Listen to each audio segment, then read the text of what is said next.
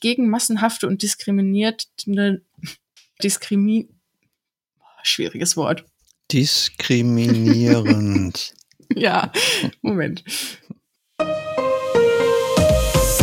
Herzlich willkommen zum Datenschutz Talk, Ihrem Podcast für die Themen Datenschutz und Informationssicherheit.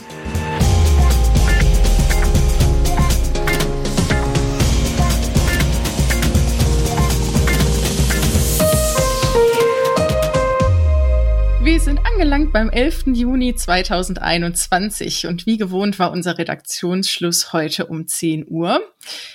Mein Name ist Laura Droschinski und ja, wenig überraschend an meiner Seite begrüße ich Markus Zechel. Hallo Markus. Hallo Laura, ja, wir hatten es ja letzte Woche schon angekündigt, dass wir die Laura und Markus Show machen die nächsten Wochen. Richtig. Genau. Und damit soll es heute weitergehen. Ja, genau. vielleicht erstmal eine Entschuldigung an unsere Zuhörerinnen und Zuhörer, die den Podcast auf Spotify hören und ich meine auf Apple, ne, sagtest du, Markus, kam mhm. auch die Folge erst leider etwas verspätet raus letztes Wochenende. Genau, sind unsere Glückwünsche oder unsere Wünsche zum Wochenende völlig in die falsche Richtung gegangen. Ne? Genau, aber hoffen wir mal, dass heute alles gut geht bei der Veröffentlichung. Genau, veröffentlicht haben wir ja auch bei Instagram unsere Umfrageergebnisse zum Thema S an den technischen und organisatorischen Maßnahmen. Ich war ja doch sehr überrascht über das Ergebnis. Wie wir ja berichtet haben, sind wir ja die Verfechter der Tom. und ja, der überwiegende Teil unserer Hörerinnen und Hörer scheint nicht unsere Auffassung zu vertreten. Ja, obwohl Schade. ich immer noch zweifle, ob es wirklich eine repräsentative Umfrage gewesen ist. Aber der Duden lässt es zu. So ein, so ein Plural S lässt der Duden tatsächlich zu. Also es ist offensichtlich eine Frage des persönlichen Geschmacks als von richtig oder falsch. Ist ja schön, wenn wir alle recht haben. Wir haben alle recht, genau. Genau. Markus, möchtest du starten? Sehr gerne, Laura. Ich möchte starten mit einer Nachricht, die sich mit Google beschäftigt und insbesondere mit der Werbe-ID von Google, der Android Advertising ID. Wir hatten im Mai schon zu berichtet, dass diese ID durchaus in der Kritik ist. Max Schrems hat sich dazu geäußert und auch die Aufsichtsbehörde in Hamburg hatte dazu Hinweise gegeben. Und Google hat jetzt scheinbar die Kritik aufgenommen, wahrscheinlich auch zuletzt, nicht zuletzt deswegen, weil Apple halt auch nochmal in die Kerbe gehauen hat, die ja mit ihrer Werbe-ID unter iOS doch deutlich progressiver gewesen ist. Also Google bietet jetzt an, dass man die Möglichkeit hat, diese ID, die dann zu Werbezwecken genutzt wird und die, über die man dann halt als Tracking-ID auch identifiziert werden kann, dass man die deaktivieren kann. Während allerdings bei iOS der Zugriff auf die Werbe-ID explizit erlaubt werden muss, muss man die halt bei Google nachträglich sperren. Und ich denke, da könnte der ein oder andere vielleicht das durchaus vergessen, das zu tun. Bin gespannt, was es dazu noch zu hören gibt. Meine erste Nachricht heute befasst sich mit Überwachungstechniken im öffentlichen Raum. Ganz spannend ist, dass 175 zivilgesellschaftliche Organisationen, Aktivisten und Forscher aus der ganzen Welt sich zusammengetan haben und einen offenen Brief an Gesetzgeber verfasst haben, um biometrische Überwachungstechniken im öffentlichen Raum verbieten zu lassen. Das geht an Regierungen, Strafverfolgungsbehörden, aber auch private Akteure, die diese Techniken einsetzen möchten. Und es geht hierbei gegen die massenhafte oder diskriminierende gezielte Überwachung von ja, Personen im öffentlichen Raum. Auf die Beine gestellt hat, eine, hat sich eine Allianz, die unterstützt wird durch Amnesty International, European Digital Rights und, oder Human Rights Watch und Unterstützer auch sind aus dem Institutionen Algorithm Watch und dem Chaos Computer Club Luxemburg zu finden. Weitere Unterstützern steht natürlich diese Allianz auch offen. Die Allianz betont nochmal, dass ja mittlerweile auch US-Konzerne wie Amazon, Microsoft oder IBM den Verkauf von Programmen zur Gesichtserkennung an die Polizei bereits dauerhaft oder vorübergehend gestoppt haben. Allerdings reicht ihnen das nicht. Denn sie sagt, dass diese Unternehmen oder den scheinen ja die problematischen Auswirkungen bewusst zu sein und dass folgerichtig der zweite Schritt wäre, diese Instrumente gar nicht mehr zuzulassen von Beginn an. Regierungen haben sich natürlich schon zu Wort gemeldet und sagen, dass natürlich die öffentliche Sicherheit nicht bedroht sei, denn dass rechtliche Schutzmaßnahmen ja auch greifen würden. ja, jedoch ist man da, kommt man da immer mehr zu dem Ergebnis, dass das auch schädliche Folgen der Technik verschleiert sollen. Die EU-Kommission will ja in ihrem neuen Gesetzespaket zur künstlichen Intelligenz Echtzeit-Gesichtserkennung weitgehend untersagen. Aber nichtsdestotrotz bin ich persönlich sehr gespannt, wie sich das doch auf internationaler Ebene doch noch weiterentwickelt. Ich meine, wir haben ja schon das ein oder andere Mal über Unternehmen berichtet, die sich mit dem Thema Gesichtserkennung und der Weitergabe an Behörden beschäftigen.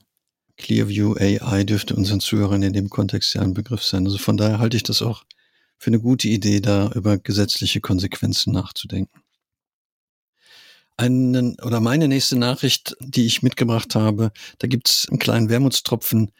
Ich habe mich geärgert, dass die Europäische Kommission sich nicht an unseren Redaktionsschluss orientiert hat, als sie letzte Woche den neuen Satz von Standardvertragsklauseln veröffentlicht hat. Also die müssten ja mittlerweile wissen, dass wir um 10 Uhr aufhören. Kurz danach, letzte Woche, noch die Standardvertragsklauseln zu veröffentlichen empfinde ich als persönlichen Affront. Absolute Frechheit, ja. Absolut. Nichtsdestotrotz haben wir jetzt endlich, endlich die neuen Standardvertragsklauseln, mit der wir die Möglichkeit haben, dann die Übermittlung von personenbezogenen Daten in sogenannte Drittstaaten, also Staaten außerhalb der Europäischen Union beziehungsweise des europäischen Wirtschaftsraums zu legitimieren. Die Standardvertragsklauseln werden zukünftig halt einen modularen Aufbau haben. Das heißt, es wird unterschiedliche Module geben, für die Übermittlung von Verantwortlichen an Verantwortliche. Das ist halt nicht so überraschend, genauso wenig wie wir in der Vergangenheit ja auch schon die Konstellation hatten, verantwortlich an Auftragsverarbeiter. Was neu ist, ist die Übermittlung von Auftragsverarbeitern an Auftragsverarbeiter. Das war ja diese P2P-Verträge, die wir eigentlich in der Praxis dringend gebraucht haben, haben wir jetzt auch tatsächlich dann.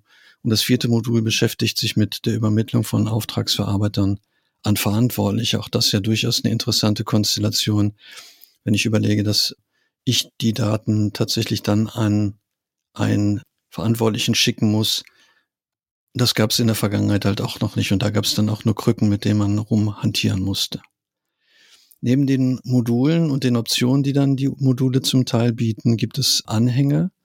Da ist ganz besonders wichtig, der Anhang 2 herauszustellen, weil der sich mit den technischen und organisatorischen Maßnahmen oder den TOM wie wir ja sagen, Laura beschäftigt. Da geht es halt wirklich darum, dass es konkrete technische und organisatorische Maßnahmen für jede Datenübermittlung geben muss. Das heißt, allgemeine Maßnahmen reichen nicht aus. Also nur von einer Verschlüsselung zu sprechen, wird dann tatsächlich nicht mehr ausreichen.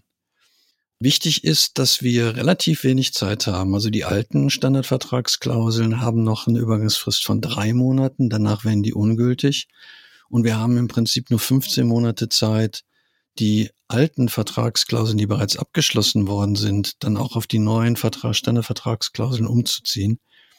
Das heißt, äh, man sollte im Wesentlichen schon zeitnah damit anfangen zu identifizieren, welche Dienstleister habe ich denn im Drittland und habe ich mit denen dann schon entsprechende Verträge geschlossen, um die dann auch glatt zu ziehen. Wichtig dabei ist, es gibt natürlich einige Stimmen, unter anderem halt auch vom IT-Verband Bitkom, die das grundsätzlich als, als richtigen Schritt bezeichnen, aber natürlich auch nochmal deutlich machen, dass es hier die Problematik der Einzelfallprüfung nicht auflöst. Weil wir tatsächlich ja für jede Übermittlung in Drittland diese separaten Standardvertragsklauseln abschließen müssen. Und Bitkom sagt dann auch an der Stelle nochmal, dass es natürlich schön wäre, wenn es da auch andere Möglichkeiten gäbe. Vielleicht wird ja dann tatsächlich ein Privacy Harbor oder ein Safe Shield geben oder ein Privacy Shield äh, 3.0. Mal gucken, was dann gerade das Thema Drittstaatenübermittlung in die USA angeht, weil auch das sagt der Bitkom, der Appell, die Daten ausschließlich in Europa zu verarbeiten, ist, ist ja faktisch keine Lösung. Also wir haben ja nicht, nicht überall auch entsprechende adäquate Dienste, die wir in Europa nutzen könnten. Ja, richtig. Aber dann insbesondere unter den Gesichtspunkten, diese Übergangsfrist ist ja dann auch sehr knapp bemessen. Also Schauen es wir mal. Es wird sportlich. Es mhm. wird sportlich. Ich möchte gerne ein Thema noch aus der letzten Woche aufgreifen. Da haben wir ja über den digitalen Impfnachweis in Deutschland informiert. Da kommen auch gleich noch, Markus, ja von dir noch zwei Meldungen zu. Mhm. Ich habe jetzt ein Update aus, auf internationaler Ebene mitgebracht, denn ähm, das Covid-Zertifikat ist durch das EU-Parlament gekommen. Das heißt, nachdem noch formell dies durch den Rat abgenommen wird und auch äh, eine Veröffentlichung im Amtsblatt der Europäischen Union erfolgt, wird dieses am 1. Juli 2021 höchstwahrscheinlich offiziell in Kraft treten. Das heißt, dieser digitale Corona-Ausweis ist jedem möglich, der geimpft, um nachzuweisen, dass er geimpft ist, kürzlich ein negatives Testergebnis erhalten hat oder auch ähm, bereits von einer Erkrankung genesen ist. Kostenlos wird dieser Ausweis durch die Mitgliedstaaten an die Bürger zur Verfügung gestellt, entweder digital oder in Papierform mit einem entsprechenden QR-Code. Es soll natürlich dazu dienen, die ja, Abwicklung insbesondere auch bei Reisen zu vereinfachen. Also Mitgliedstaaten sind sofern ähm, ist es nicht mehr möglich, zusätzliche Reisebeschränkungen wie Quarantäne, Selbstisolation oder Tests aufzuerlegen, sofern dies denn verhältnismäßig ist. Also Ausnahmen gibt es da weiterhin. Aber nichtsdestotrotz, wie gesagt, ist, ist da die Absprache, dass die Mitgliedstaaten dieses eben für die Träger dieses Zertifikats nicht mehr einführen können. Wichtig dabei zu sagen ist aber auch, dass der EU-Corona-Ausweis kein Reisedokument ist und auch keine Bedingung für die Bewegungsfreiheit sein darf. Bei der Verarbeitung personenbezogener Daten muss natürlich die Datenschutzgrundverordnung in allen Mitgliedstaaten eingehalten werden. Und das Zertifikat soll wohl offline überprüft, überprüfbar sein und ähm, personenbezogene Daten werden daher dort nicht gespeichert. Aber nun zu dir, Markus. Du hast was aus Deutschland noch mitgebracht. Genau, nachdem das jetzt auf internationaler Ebene oder auf europäischer Ebene entschieden worden ist, habe ich was zum digitalen Impfausweis KUFPass, der App, die es dann geben wird. Das ist ab, ähm, wie Heise berichtet, ab kommenden Montag soll es halt möglich sein, gegen Vorlage des Impfbuches, des gelben Impfbuches, wenn man vollständig geimpft ist, sich in Apotheken einen kostenlosen digitalen Impfausweis ausstellen zu lassen und den dann auf sein Smartphone aufgespielt zu bekommen. Das wird dann in, unter anderem in Zusammenarbeit mit der Bundesvereinigung Deutscher Apothekenverbände realisiert, die dann sagen, dass man wohnortnah eine Apotheke finden kann, die diesen Service anbietet. Eben gerade jetzt, weil es, wie du schon erwähnt hast, natürlich für die Reise wichtig ist, dass man da den Nachweis führen kann. Ärzte werden zukünftig auch die Möglichkeit haben, entsprechende Zertifikate auszustellen. Das wird etwas anders funktionieren, als es bei den Apotheken die Möglichkeit ist, weil die Ärzte müssen dann angebunden sein an die äh, Telematik-Infrastruktur. Das heißt, die müssen einen aktuellen Connector haben. Und da können dann auch entsprechende QR-Codes ausgestellt werden, die man dann entweder in die Corona-Warn-App oder in den tracking-freien Kopfpass einspielen lassen kann. Da gibt es natürlich wie immer einige, einige Fragen, die noch offen sind, aber ich bin da ganz zuversichtlich, dass wir das Thema dann auch hinbekommen und dass doch datenschutzrechtlich dann sauber abzubilden ist. Nicht ganz so datenschutzrechtlich sicher abzubilden scheint das Thema zu sein bei dem Modellversuch, der in Thüringen gerade läuft, um da auch den digitalen Impfnachweis in Thüringen sicherzustellen, weil da hat der Thüringer Landesdatenschutzbeauftragte Lutz Hasse Verbesserungsbedarf gesehen bei dem Nachweis. Wichtig ist, dass das System in Thüringen offensichtlich abweicht von dem, was auf Bundesebene geplant ist, weil man hier die Speicherung der Daten zentral vornimmt, während die Lösung beim Bund halt eine dezentrale Speicherung vorsieht. Das ist halt der wesentliche Unterschied. Spannend finde ich dabei auch, dass Herste gesagt hat, dass wenn der Modell das Modellprojekt noch längere Zeit laufen sollte, müsste dann nachgebessert werden. Es bräuchte dann eine Datenschutzfolgenabschätzung. Ich hatte immer gedacht, dass man eine Datenschutzfolgenabschätzung eigentlich vor Einführung oder vor Planung einer Verarbeitungstätigkeit durchführen muss. Aber vielleicht habe ich das auch falsch in Erinnerung. habe ich auch so noch nie gehört, dass was bei der Verlängerung erst geplant ist. Aber nun gut. Wir kommen zu der Rubrik aus den Gerichten. Wir haben nämlich so das ein oder andere Urteil noch für Sie mitgebracht, liebe Zuhörerinnen und Zuhörer. Und ich starte mit einem Beschluss vom Arbeitsgericht aus Hamm. Datum war hier schon der 9.3.2021 und das Gericht hat sich hier mit der Verhältnismäßigkeit einer Videoüberwachung im Innenbereich durch einen Arbeitgeber beschäftigt und kam zu dem Ergebnis, dass eine anlasslose, vollständige Überwachung der Arbeitnehmer während der gesamten Arbeitszeit unverhältnismäßig ist finde ich jetzt persönlich weniger überraschend. Oder Markus, wie siehst du das? Ja, ich hatte gedacht, das sei schon vom Bundesarbeitsgericht auch mal entschieden worden, dass es ähm, halt einen, einen un unzulässigen Eingriff in die allgemeinen Persönlichkeitsrechte darstellt. Aber ja. okay. Nee, zu dem Ergebnis, wie gesagt, kam jetzt auch das, das Gericht nochmals, vielleicht zu den Hintergründen. Es ging dabei um ja, Lagerüberwachung, denn es wurden in Vergangenheit Diebstähle festgestellt in Höhe von einem Warenwert von 60.000 Euro. Aber auch Nichtbeachtung von Arbeitsanweisungen durch die Mitarbeiter haben dazu geführt, dass Schäden in Höhe von 40.000 Euro aufgetreten sind über einen Zeitraum von anderthalb Jahren und dass auch in Vergangenheit drei Niederhubwagen im Wert von 7.000 Euro Euro gestohlen worden sind. Um der Sache nachzugehen, wie gesagt, es sind diese Video über die Videokameras auch nach Absprache mit dem Betriebsrat installiert worden. 213 Kameras wurden da angebracht, davon 105 im Außenbereich, also schon eine ordentliche Anzahl. Man muss aber dazu auch sagen, dass hierbei 400 Stammmitarbeiter sowie etwa 100 Leiharbeitnehmer überwacht wurden, also auch da von der Personenanzahl ja nicht so eine geringe. Das Gericht ist jetzt zu dem Ergebnis gekommen, wie gesagt, dass es unverhältnismäßig erscheint. Zum einen, weil die Schäden, die das Unternehmen durch die Waren und die Reparaturkosten erhalten hat, eben nicht im Verhältnis stehen zu dieser massenhaften Überwachung, die dort bei den vielen Arbeitnehmern erfolgt ist. Aber auch, dass beispielsweise die Überwachung ja aufgrund der missachteten Arbeitsanweisungen eben gar nicht der Diebstahlprävention gelten, wofür die Videoüberwachung auch als Verarbeitungstätigkeit gekennzeichnet wurden, sondern doch, dass die Überwachung des Arbeitsverhaltens der Mitarbeiter erfolgt ist. Wie gesagt, das sei in diesem Umfang unverhältnismäßig. Ich finde in der Tat die, die Quote Kameras zu Beschäftigten auch ehrlich gesagt unverhältnismäßig, auch wenn du sagst, das seien ja doch eine ganze Menge, aber 213 Kameras für, was hast du gesagt, 600 Personen, die da beschäftigt sind, das finde ich schon ein interessantes Verhältnis, okay. Ich habe ein Urteil, eine Entscheidung mitgebracht vom Arbeitsgericht in Münster. Hier ging es darum, dass eine Mitarbeiterin oder von einer Mitarbeiterin ein Foto veröffentlicht worden ist in einer Broschüre und der Mitarbeiterin sind 5000 Euro Schadenersatz oder Schmerzensgeld zu, zugesprochen worden, weil die Mitarbeiterin halt in die Veröffentlichung nicht zugestimmt hat. Sie hat ihre Einwilligung nicht gegeben, obwohl man tatsächlich auch Einwilligung eingeholt hat.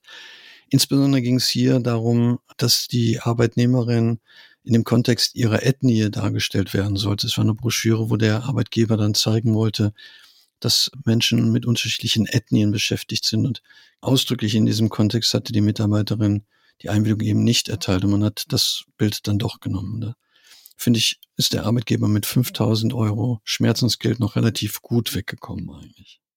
Ja, das auf jeden Fall. Das Oberverwaltungsgericht in Münster hat sich mit der Frage beschäftigt, inwieweit das Landesjustizprüfungsamt Examensabsolventen Kopien der Klausuren zur Verfügung stellen muss und ob hier Artikel 15 Absatz 3 DSGVO greift. Es kam zu einer Berufung nach einem Gerichtsurteil des jetzt muss ich mal kurz schauen, Verwaltungsgericht Gelsenkirchen, da habe ich's. Sie haben sich auch schon bereits mit dem Thema beschäftigt. Also wie gesagt, ein Examensabsolvent hat hier das Landesjustizprüfungsamt um Kopie seiner Klausuren gebeten und sagt ebenso wie seiner zweiten juristischen Staatsprüfung nebst Prüfgutachten in Papier, Papierform. Die, das Landesjustizprüfungsamt sah da keine Erfordernis drin, oder beziehungsweise schlug dem Kläger vor, doch einen Vorschuss der Kopierkosten in Rechnung zu stellen in Höhe von 69,70 Euro.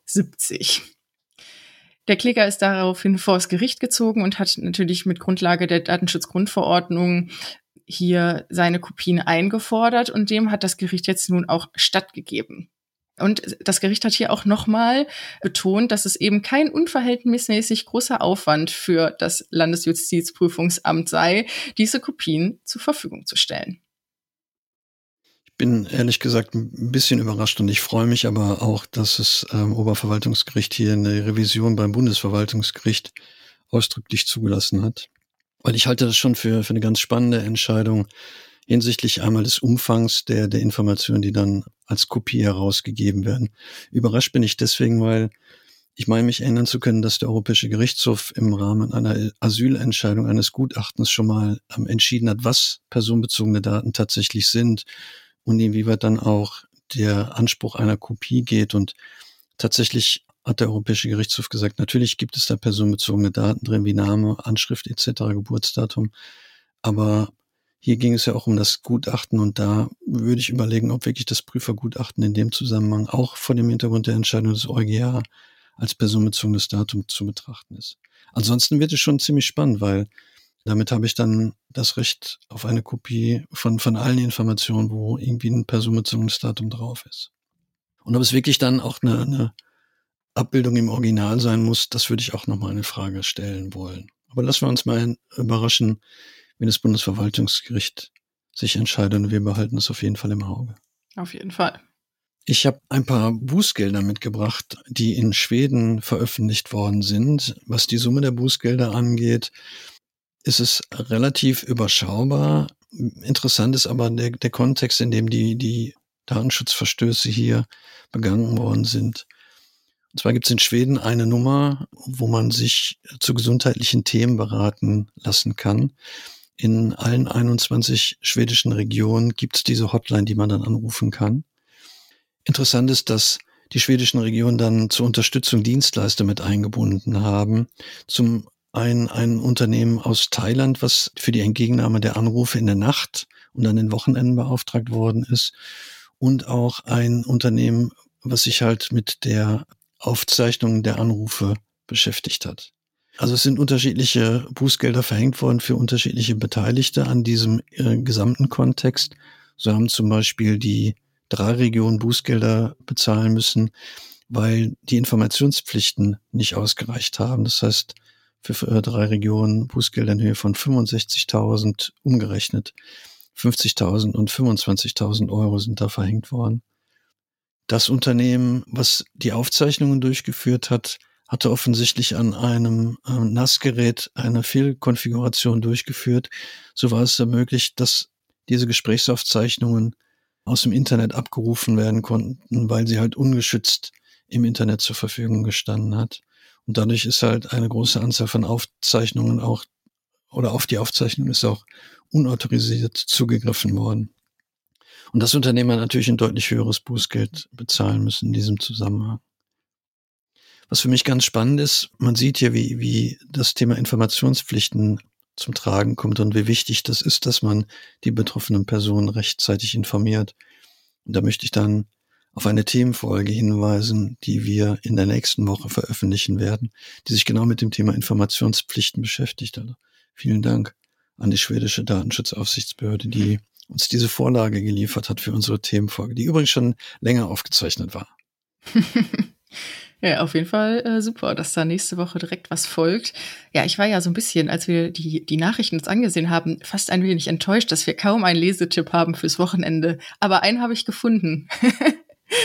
Und zwar hat nämlich das BSI, das Bundesamt für Sicherheit in der Informationstechnik, seine Hilfestellung für die Betreiber kritischer Infrastruktur und Prüfer aktualisiert und diese sind auf der Webseite nun abrufbar.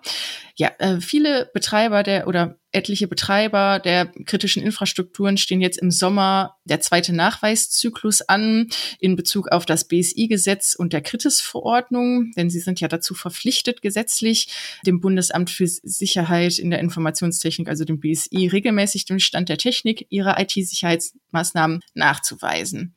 Wie gesagt, hier gab es jetzt Updates bei den Orientierungshilfen zu den Nachweisen, aber auch zu den Orientierungshilfen mit Bezug auf Inhalt und Anforderungen an die branchenspezifischen Sicherheitsstandards.